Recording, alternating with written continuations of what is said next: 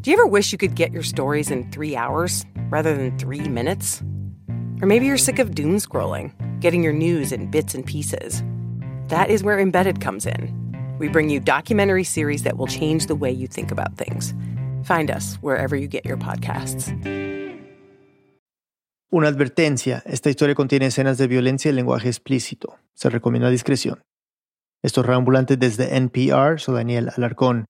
Comencemos por aquí. El 7 de abril del 2015, temprano en la mañana, el fotoperiodista salvadoreño Fred Ramos recibió una llamada de un colega. Me enteré de que habían sido asesinados cinco jóvenes en una finca cafetalera en el departamento de Santa Ana, del Salvador. A unos 68 kilómetros de la capital, San Salvador, donde él vivía en ese momento. La versión policial estaba manejando en ese momento es que había sido una purga entre miembros de la pandilla de la MS la MS-13 o la Mara Salvatrucha, la más grande del país. Su colega le preguntó si quería ir con él a fotografiar la escena. En ese momento, Fred llevaba ya algunos años trabajando como fotógrafo en el periódico digital El Faro, cubriendo especialmente la violencia de las pandillas en El Salvador. Fred aceptó ir, pero con sospechas de que la historia era otra.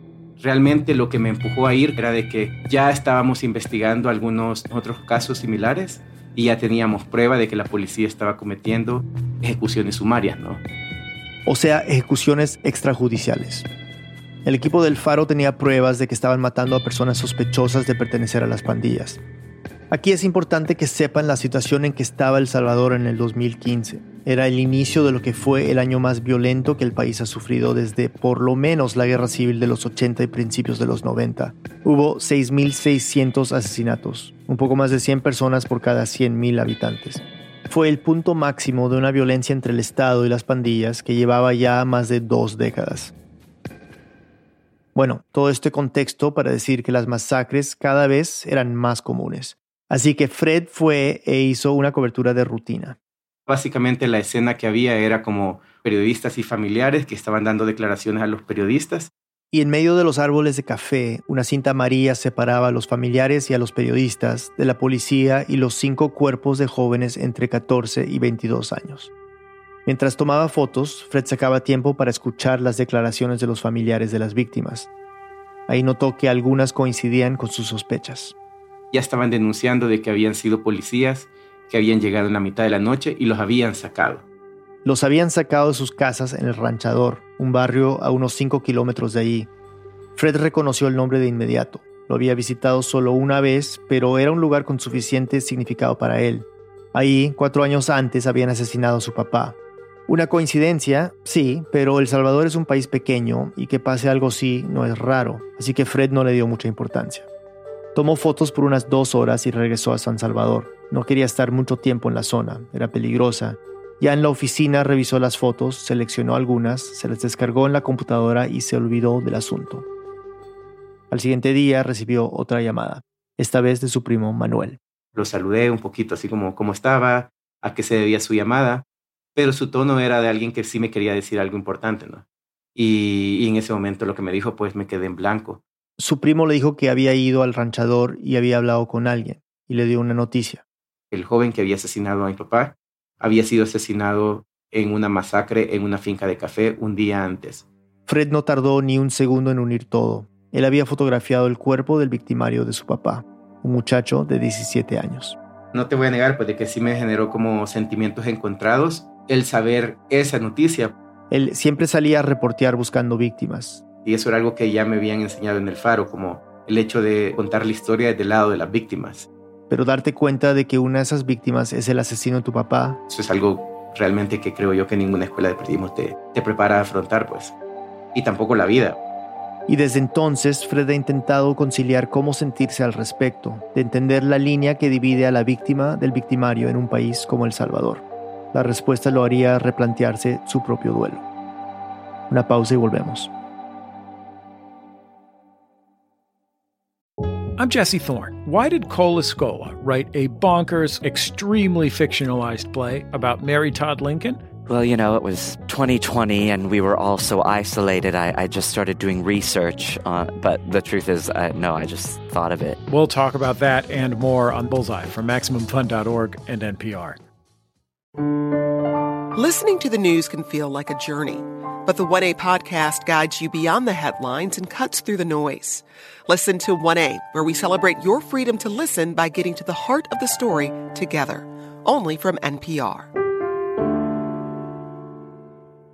Summer is for going to the movie theater because it's too hot to stay home. It's for driving with the windows down, listening to your favorite music. It's for stretching out while you're on vacation to gobble up a TV show. For a guide to some of the TV, movies, and music we are most excited about this summer, listen to the Pop Culture Happy Hour podcast from NPR. For the seventh year on the Code Switch podcast, conversations about race and identity go way beyond the day's headlines. Because we know what's part of every person is part of every story. We're bringing that perspective with new episodes every week. Listen on the Code Switch podcast from NPR. Taylor Swift has dropped a new album. She is the biggest pop star in the world, and everything she does makes news. I gasped. I was like, oh my God, I've been there, and you can identify with it. For a breakdown of Taylor Swift and her new album, The Tortured Poets Department, listen to the Pop Culture Happy Hour podcast from NPR. Estamos de vuelta en Reambulante. Nuestro editor Luis Fernando Vargas y el fotoperiodista Fred Ramos reportearon esta historia. Aquí Luis Fernando. El papá de Fred y su mamá se divorciaron cuando él tenía solo dos años. Su papá, Domingo Fred Ramos, ganó la custodia y desde entonces la relación con su mamá ha sido prácticamente inexistente. Su papá era todo para él. Yo diría que más que mi papá fue mi mejor amigo. Lo recuerda como una persona protectora, cariñosa, amable. Desde lo más pequeño, La primera vez que fui al cine, fuimos a ver Batman 1. Era bastante pequeño, no podía leer y tampoco, mucho menos podía inglés, ¿verdad? Mi papá básicamente me leyó todos los subtítulos durante toda la película y me iba explicando básicamente la película. hasta lo más grande. Incluso me protegió de él mismo, creo yo. Cuando él tuvo un problema de adicción a drogas, por ahí cuando yo tenía alrededor de 14 años, realmente yo no noté la gravedad del problema hasta que estaba ya en su proceso de rehabilitación. Era el menor de ocho hijos, amante de la música rock, rebelde y a la vez hombre de familia, trabajador. Él tenía una frase que decía, todos los días son domingos. Y yo creo que para él esto de alguna manera significaba el hecho de vivir bien, de vivir tranquilo, vivir feliz. Entre Fred y su papá no había barreras, ni silencios. Nos hablábamos casi que a diario, nos contábamos básicamente todo lo que nos pasaba y no había como secreto entre nosotros. Domingo nació en 1958, en un El Salvador que llevaba casi 30 años sin tener una elección democrática, justamente competitiva, sin golpes de Estado o fraude electoral. Era tierra de dictaduras militares controladas por la oligarquía. La clase dominante, dueña de las plantaciones de café y los sistemas financieros, se encargaba de poner y quitar gobiernos a conveniencia. Ya para inicios de los años 70, cuando Domingo era un adolescente, en El Salvador se estaban formando grupos de izquierda que creían que la lucha armada era la única manera de acabar con la dictadura. En ese momento la mayoría de los que estaban en estos grupos eran jóvenes y eran jóvenes que tenían una rabia, pues una rabia en contra del sistema y consideraban de que esa era la manera de poder luchar en contra de ese sistema. Y claro, la represión por parte de los militares era fuerte. Mientras tanto, en la casa de Domingo se hablaba poco de política, pero había una crítica a la situación del país. Este es Germán Ramos, uno de los hermanos mayores de Domingo. Veíamos la corrupción que había en todo el sistema político eh, y cómo eso permeaba toda la sociedad. Cosas como la situación de los campesinos, una pobreza extrema. La discusión la lideraba siempre el papá de Domingo, Manuel. Por un lado, criticaba la dictadura militar, pero también hacía ver de que el Partido Comunista, que había sido la fuerza de izquierda que había existido por décadas, no era opción tampoco.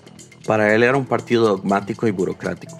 Tampoco estaba de acuerdo con la lucha armada, que atraía cada vez más a Domingo y a Germán. La sobrepoblación, el hambre, la presión económica, la, la falta de educación, hace estallar la violencia.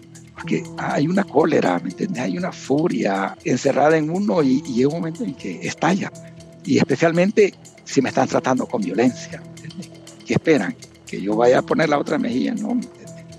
Y hubo un hecho que convenció a ambos de que esa era la única manera, algo que los afectó personalmente, la muerte de su papá. El 28 de marzo de 1974, el abuelo de Fred, Manuel, se encontraba en su trabajo en una papelería en el centro de San Salvador. Era el gerente. Ya había pasado la temporada de entrada a clases y el negocio andaba lento. Entonces solo estaban con él dos de sus hijos, Selva y Ovidio, que también trabajaban ahí. En horas de la tarde, un hombre entró al local. Selva se encontraba al frente atendiendo. Esta es ella. ¿Qué desea? Este es un asalto. Y yo miré como que si era una gente que yo conocía. Yo no creía que asalto. No puede ser. Manuel estaba en el segundo piso, en su oficina, y Ovidio en la parte de atrás. De inmediato entró otro hombre. Acorralaron a Selva. Dame las llaves de la caja fuerte. No las tengo yo. Dame las otras llaves. No tengo. Yo no tengo llaves. Yo no tenía nada. Y en la caja, ahí no hay nada. Le decía, ahora no ha venido gente. Luego entraron otros hombres. Llegaron a ser seis. Cortaron la línea del teléfono y empezaron a golpear la caja fuerte con una varilla de metal. Selva gritó y su papá bajó con un arma que tenía en una gaveta. Cuando mi papá venía bajando la grada, se quedó inmóvil. ¿Qué pasa? Entonces él sacó la pistola y le disparó. El hombre le disparó en la cabeza a Manuel. Cuando vi que mi papá cayó, eso sí que, qué barbaridad. Cuando vi eso, ay, no, sí que yo sentía, pero una gran cólera, pero darle una patada que lo maldecía y me decía cosas. Ovidio estaba en la parte de atrás de la papelería y al oír los disparos fue al frente a ver qué pasaba. Lo amarraron. Después de golpear a Selva, los hombres se llevaron el dinero y un carro que usaban para repartir mercadería. Después de mucho esfuerzo, Selva soltó a Ovidio, que corrió con su papá en brazos a la calle para buscar a alguien que lo llevara a un hospital. Una vez ahí le hicieron una cirugía, pero murió a las pocas horas. Los hijos de Manuel denunciaron el caso, pero según Delmont, otro de los tíos de Fred, apenas la fiscalía lo tomó, empezaron a recibir amenazas. Este es Delmont. Me hablaba por teléfono y decían que si seguíamos con eso, que nos iban a matar a todos. Eso era, y eso no fue una vez, fueron varias veces.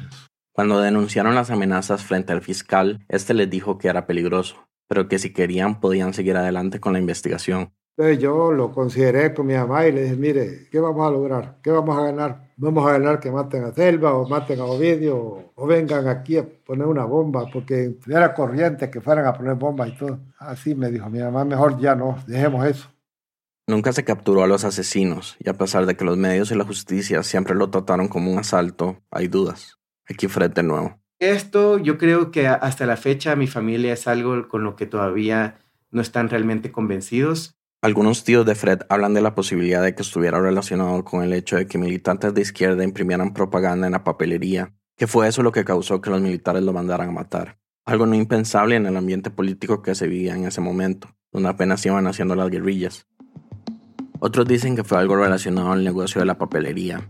No hay prueba de nada, pero hay algo que los mantiene con preguntas. Hubo demasiada insistencia de personas externas que no sabemos quiénes son para que dejaran de buscar justicia y dejaran de, de denunciar lo que había sucedido.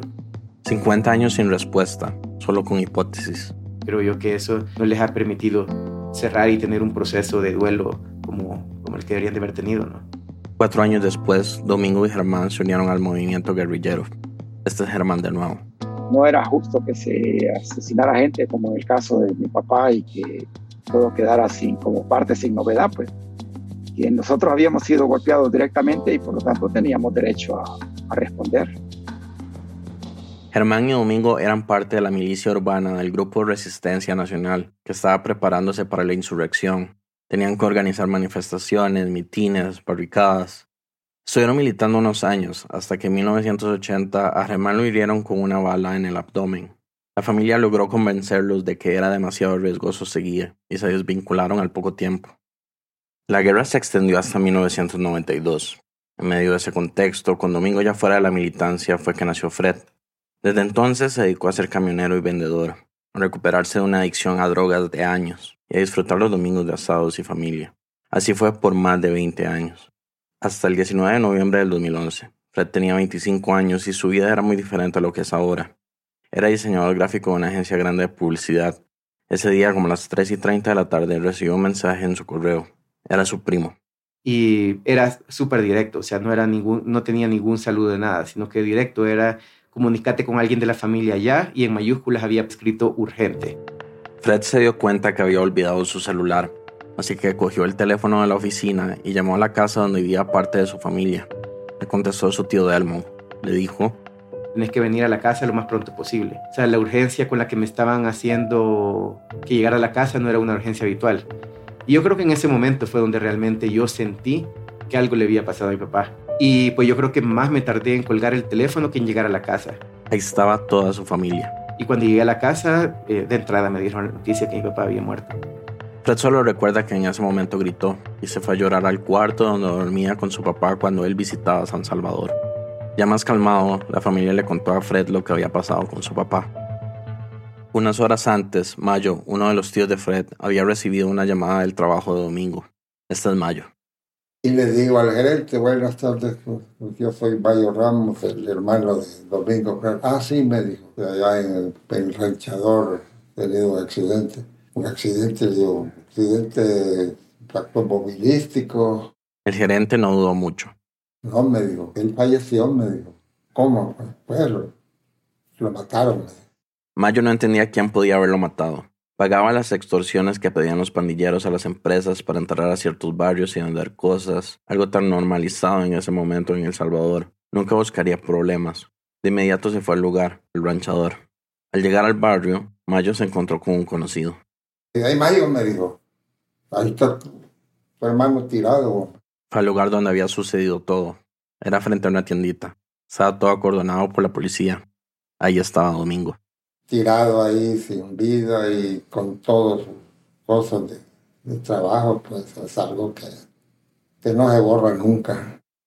Mayo se quedó en silencio, mirando a su hermano. La mente se, se nubla. No te queda más que cierto rencor, cierta impotencia de no poder hacer nada. Había recibido cinco disparos. El funeral lo hicieron en la casa de su familia. Que era la casa donde hacíamos los asados de domingo, que era la, la casa donde celebrábamos los, los cumpleaños. De hecho, diez días antes le habíamos estado celebrando el cumpleaños 53 a mi papá. Creo yo que era como alguna manera de, de contrarrestar la tristeza que tenía lo más difícil ha sido procesar el sinsentido de las muertes de Manuel y Domingo. Este es Delman. Cuando la guerra era, era normal que te cayera un par de plomazos porque iba pasando, va. porque había enfrentamientos aquí en la ciudad y todo, o en los lugares donde uno caminaba en las carreteras. Eso era, vaya, mala suerte, pero era creíble. Era una guerra después de todo, pero dos muertes tan arbitrarias, tan repentinas, con casi 40 años de diferencia, tratar de encontrarle sentido y no lo tiene más allá de que se vive en un lugar donde la violencia impera. Te empiezas a preguntar si es cuestión de suerte, estadística o algo más. Durante meses Fred se sintió impotente, estaba lleno de rabia, hasta que su tío Mayo lo llamó a contarle que un pandillero de la zona le dijo quién había matado a su papá. Era un niño de 12, 13 años, y la razón por la cual lo había hecho era que era la prueba que le habían asignado para poder y iniciarse en la MS, básicamente. Enterarse de esto lo hizo cuestionarse todo lo que había sentido hasta ese punto. O sea, creo yo que durante bastante tiempo, yo creo que yo me sentí bastante molesto conmigo mismo, porque realmente no sabía cómo, cómo sentir rabia por, por quien había matado a mi papá. Era un niño, solo un niño. Y eso creo que me generó bastante frustración y bastante rencor conmigo mismo, porque, o sea, como el hecho de no poder sentir rabia, de no poder sentir deseo de querer vengar su muerte, sí me hizo sentir que lo estaba fallando realmente, pues. Un tipo de traición a su papá, a su legado, a su mejor amigo. Sentía que debía sentir ganas de venganza, pero lo que Fred quería era entender qué tiene que pasar para que un niño cometa un acto así.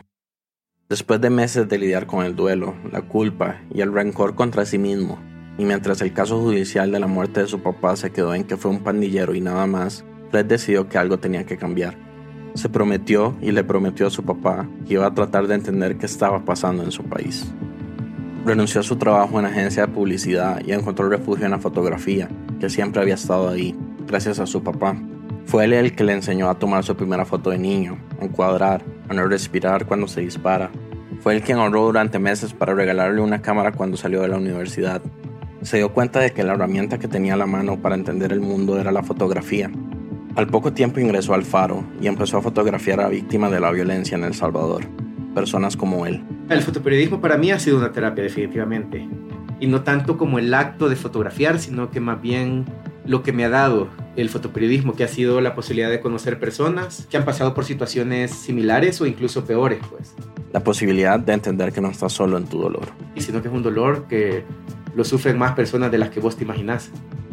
Lo que Fred no esperó fue encontrar en un pandillero una manera de lidiar con ese duelo y una nueva forma de ver la justicia. Ya volvemos.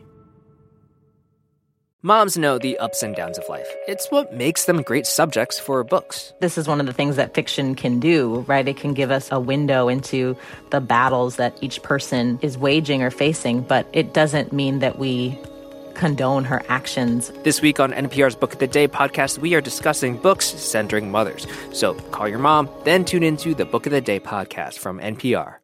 Big news stories don't always break on your schedule, but with the NPR app, news, culture, and podcasts are ready when you want them in your pocket. Download the NPR app today.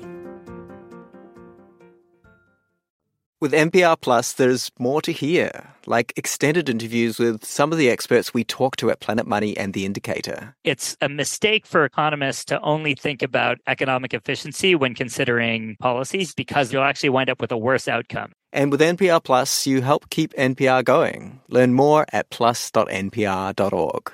This message comes from Wondery. For a masterclass on innovation and creativity, listen to How I Built This, where host Guy Raz talks to founders behind the world's biggest companies to learn the real stories of how they built them. Listen to How I Built This early and ad-free on Wondery Plus. Listen to Embedded for moments that stay with you, I could smell the smoke, I could smell the dust. voices that resonate, stories that change the way you think about your life. How how did we get here? The Embedded podcast is NPR's home for original documentary series. Listen wherever you get your podcasts. De vuelta en Reambulante, soy Daniel Alarcón.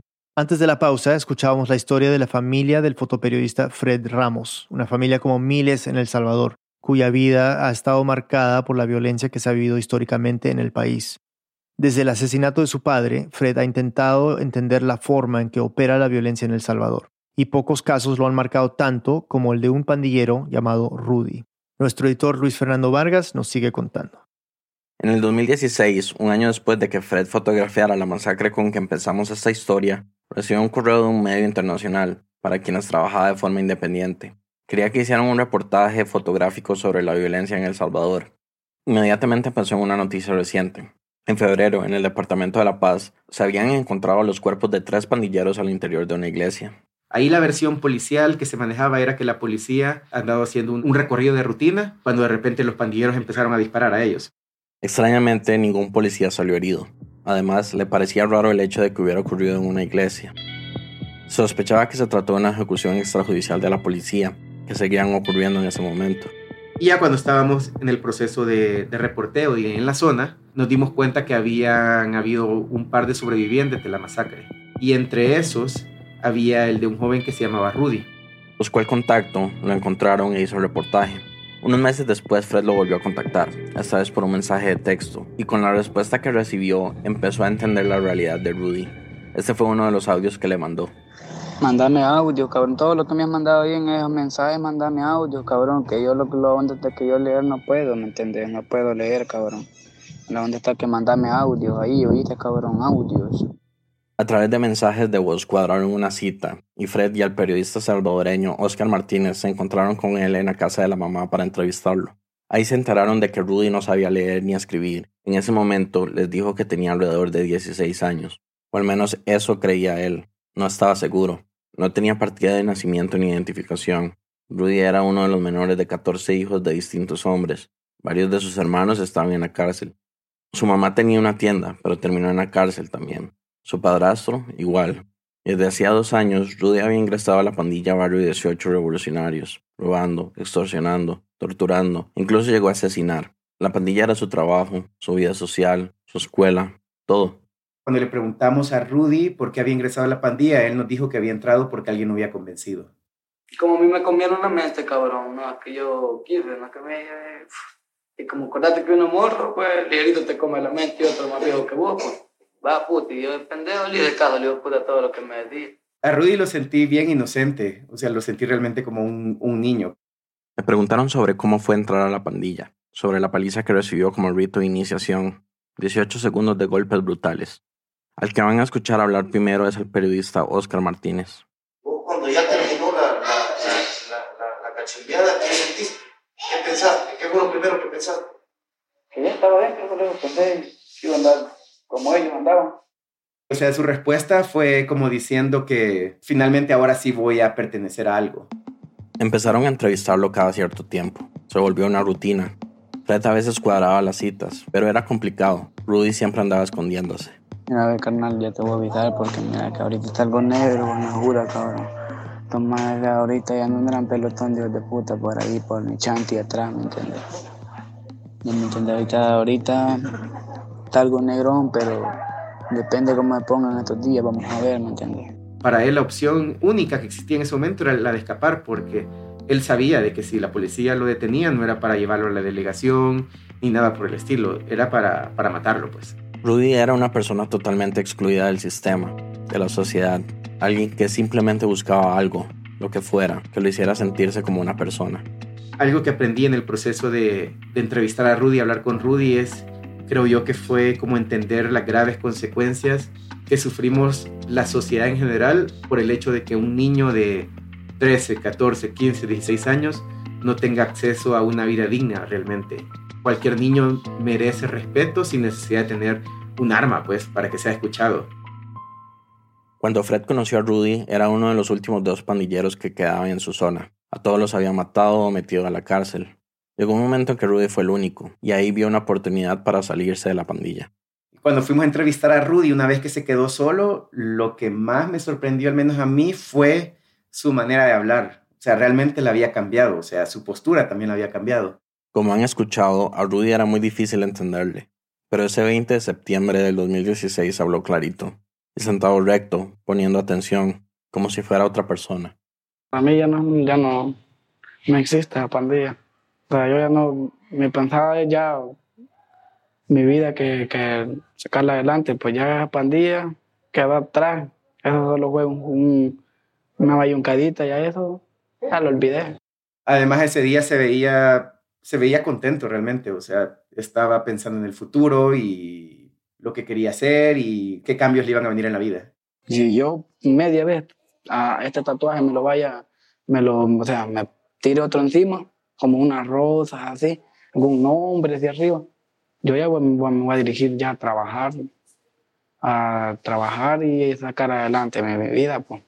Ya, entre un mes, sí, si primero Dios me tiene vivo, pues, eso es lo que voy a hacer, trabajar y sí, a ir ahorrando dinero y ver si, cómo, cómo saco adelante mi vida. Eso es mi pensado. Y así estuvo varios meses, jurando que ya estaba fuera. Fred también pensaba que de verdad se había salvado. En los siguientes meses, Rudy fue herido por la policía, entró y salió de un penal, encontró a Dios, estaba yendo a una iglesia, trabajaba en una plantación de caña, pero la nueva vida le duró hasta el 13 de diciembre del 2017.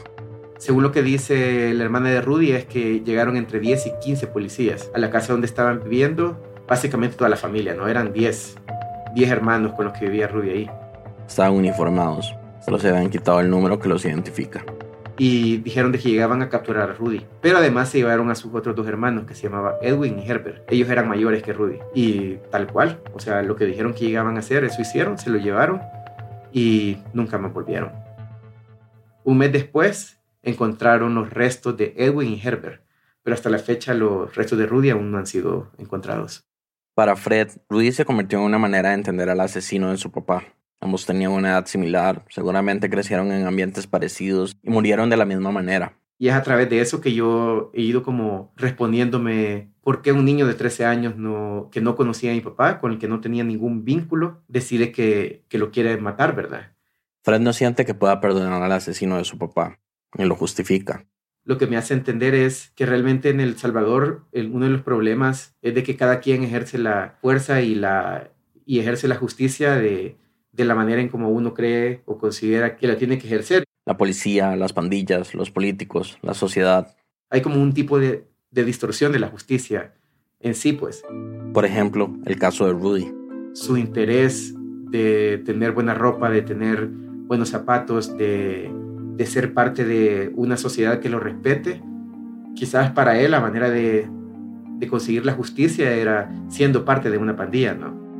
Todo este proceso le hizo entender a Fred que la realidad en El Salvador es mucho más compleja de lo que parece en la superficie Es más que buenos y malos, que víctimas y victimarios. Estamos en el 2023 y la situación de El Salvador es muy diferente a la que mostramos en este episodio. Las pandillas básicamente no están operando en El Salvador, ¿no? Desde marzo del año pasado están aplastadas, si se podría decir así. Esto es algo que ya se venía de alguna manera sintiendo a través de todo este último año.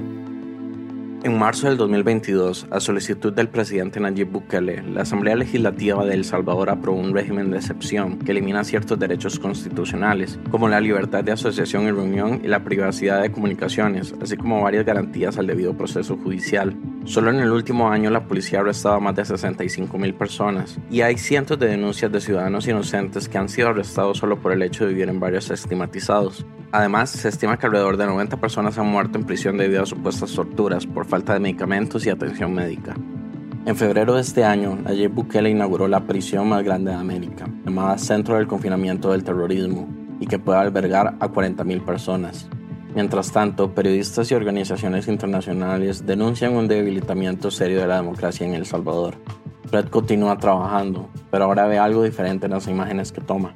Siento que estoy fotografiando otro tipo de violencia y que es una violencia de Estado, pues. Y que esa yo creo que es una violencia mucho más parecida a la que estaba cuando mi abuelo fue asesinado. La violencia de la dictadura reprimiendo. Es como si El Salvador no pudiera salir de un ciclo. Violencia del Estado, a violencia de la guerrilla, a la violencia de las pandillas y de nuevo a la del Estado. Y en eso piensa Fred, en qué pasará cuando se acabe el estado de excepción. Ahorita hablamos de una desarticulación de pandillas a través de una política a donde se han violado un montón de derechos de un montón de personas, ¿verdad? Entonces estamos hablando básicamente de una paz que está construida sobre el sufrimiento de otras personas y en cualquier momento eso se va a convertir en otra cosa. La pregunta es exactamente en qué. Fred Ramos es un periodista independiente. Luis Fernando Vargas es editor de Radio Ambulante, vive en San José, Costa Rica. Si quieren leer más sobre la historia de Rudy y sobre cubrir la violencia en El Salvador, les recomendamos Los Muertos y el Periodista de Oscar Martínez, publicado por Anagrama. Esta historia fue editada por Camila Segura. Bruno Celsa hizo el fact-checking, el diseño sonidos de Andrés Aspiri con música original de Ana Tuirán. El resto del equipo de Reambulante incluye a Paola Leán, Lisette Arevalo, Pablo Argüelles, Aneris Casasus, Diego Corso, Emilia Herbeta, Camilo Jiménez Santofimio, Remy Lozano, Selene Mazón, Juan David Naranjo, Ana País, Melissa Rabanales, Natalia Ramírez, Laura Rojas Aponte, Natalia Sánchez Loaiza, Barbara Sawhill, David Trujillo y Elsa Liliana Ulloa. Carolina Guerrero es la CEO. Reambulante es un podcast de Reambulante Studios. Se produce y se mezcla en el programa Hindenburg Pro. Reambulante cuenta las historias de América Latina. Soy Daniel Alarcón. Gracias por escuchar.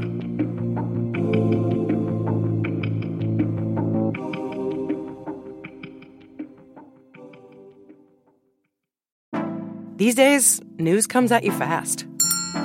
But the truth? Getting there takes time. There's something that hasn't been disclosed yet. Embedded is a podcast that takes the time to look beyond the headlines. How how did this happen? How did we get here? With original documentary storytelling.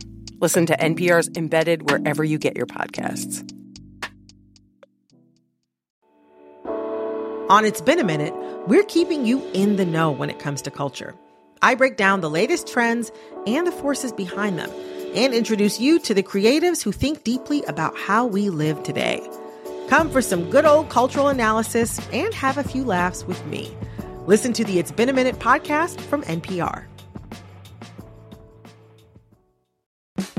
On this week's Wild Card, we talk with Issa Rae about those moments where our lives could have gone another direction. Definitely wasn't supposed to be with that guy at all. At all. But I still think about it. I'm Rachel Martin. Issa Rae tells us how to make peace with the path not taken. That's on the Wild Card podcast from NPR, the game where cards control the conversation.